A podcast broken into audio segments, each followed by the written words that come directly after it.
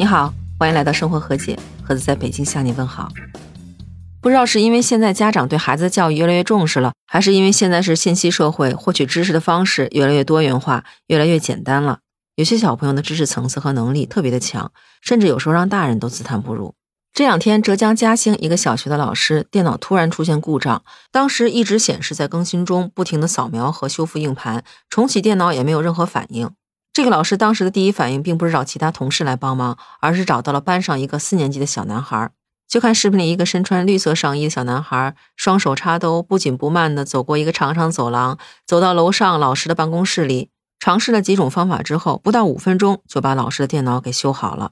老师在视频里解释说，因为这个孩子平时对计算机就特别感兴趣，所以就经常会自己研究和琢磨这方面的内容。加上他在这方面也很有天赋，所以电脑坏了之后，老师第一时间就想到的是让他来试试，是不是能把电脑修好。结果没想到这个孩子来了之后，鼓捣了几下，没多长时间，电脑就好了。这个消息一经爆出，就受到了很多网友的关注。有很多网友的留言区说：“哎，这个小朋友太棒了。”还有的说：“这走路姿势一看就是老师傅。”更有很多网友夸这个孩子真的很有天赋。如果说刚才这故事里的四年级小学生非常懂事、非常有天赋的话，那下面这个九岁的小学生则是非常暖心、非常有动手能力。因为他之前和家长去朋友家玩的时候，发现人家有那种扫地的机器人，自己家里没有。加上他平时看妈妈打扫卫生也挺辛苦的，就希望能够自己亲手做一个自制的扫地机器人送给妈妈，能够让妈妈干活的时候轻松一点。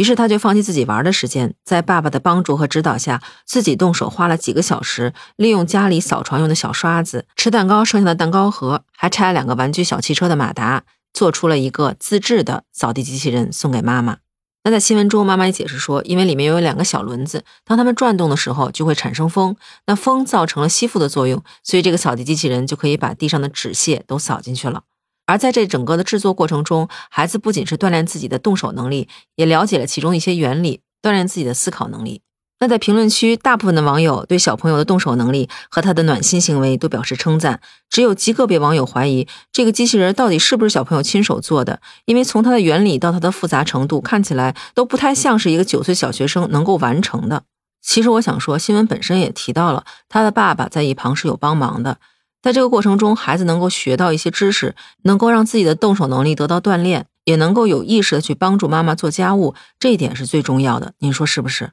那从视频里也可以看出，这个小朋友对自己动手的成果非常的满意，也让他在这方面产生了更浓厚的兴趣。爱因斯坦不是曾经说过吗？兴趣是最好的老师。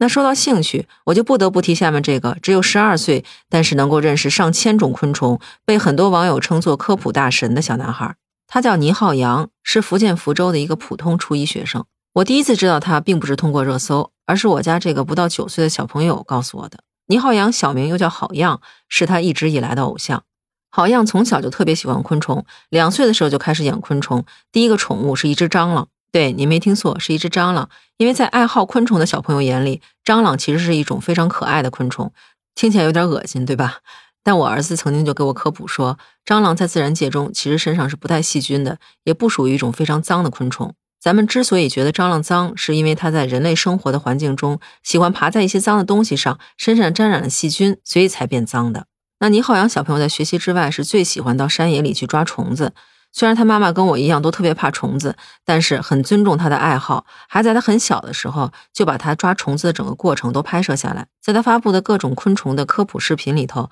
这个孩子可以很清晰地表述出某种昆虫的习性以及它和其他昆虫的不同点。在采访中，宁浩洋说，之前哥哥邀请他去打游戏，他觉得非常累，但是他感觉研究昆虫是一种非常好的放松。比如说，之前他们去武夷山寻找昆虫，一晚上可能只能睡两到三个小时。但是当他看到喜欢的昆虫的时候，他的手甚至会激动的颤抖。他还说，锹甲是他最喜欢的一种甲虫。这种虫子小的时候是软软的、小小的，谁都能够伤害它。但是这种虫子长大成成虫之后，却是那种坚硬的甲虫。从这里面，他得出一个道理：不管你小的时候有多么懦弱，只要肯蜕变，就能变成无坚不摧的战士。可别小看这小小的昆虫。您看，孩子从中学到了做人的道理。那倪浩洋的父母也是非常支持和尊重他的爱好。不仅经常带他到野外去抓虫子，还把他每一次的探险都做成科普视频发到网上去。这一点我真的特别的佩服，也是自叹不如，觉得自己有很多地方是做的不足的。而这些视频发到网上去之后，就受到了很多网友的追捧，也有很多虫友在网上和郝阳交流，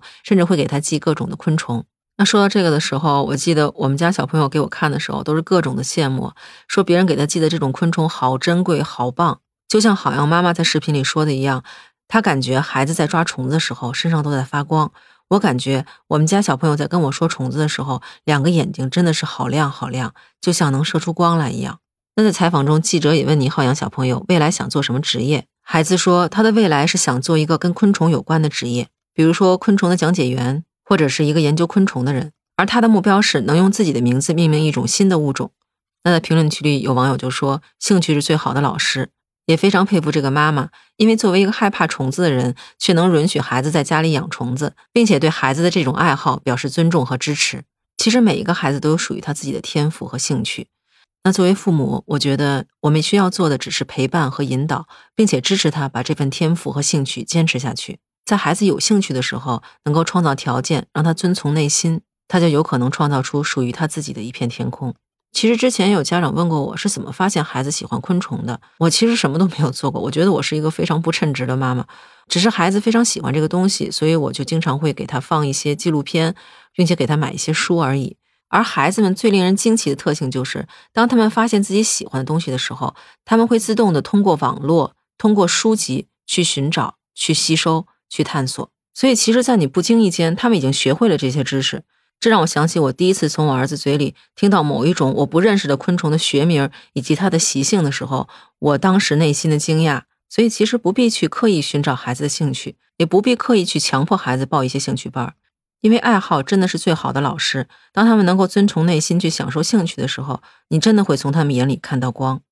孩子如此，大人也是如此。希望咱们都能找到自己的兴趣，能够活出真实的精彩。那说到这儿，不知道您对什么感兴趣呢？您的爱好是什么呢？如果您的孩子不喜欢上兴趣班，您会强迫他继续上吗？欢迎您在评论区告诉我，咱们的评论区接着聊。如果您喜欢我的节目，欢迎点赞、订阅、评价我的专辑。那在节目的最后，照例我要感谢一下前面两期节目给我点赞和评论的听友们，因为有你们的支持，让我坚持更有意义。那这一期就到这里。如果你想加入听友群的话，可以在那个绿色可以聊天的软件中搜索“盒子”的拼音八八六八八，就能找到我了。咱们下期见，拜拜。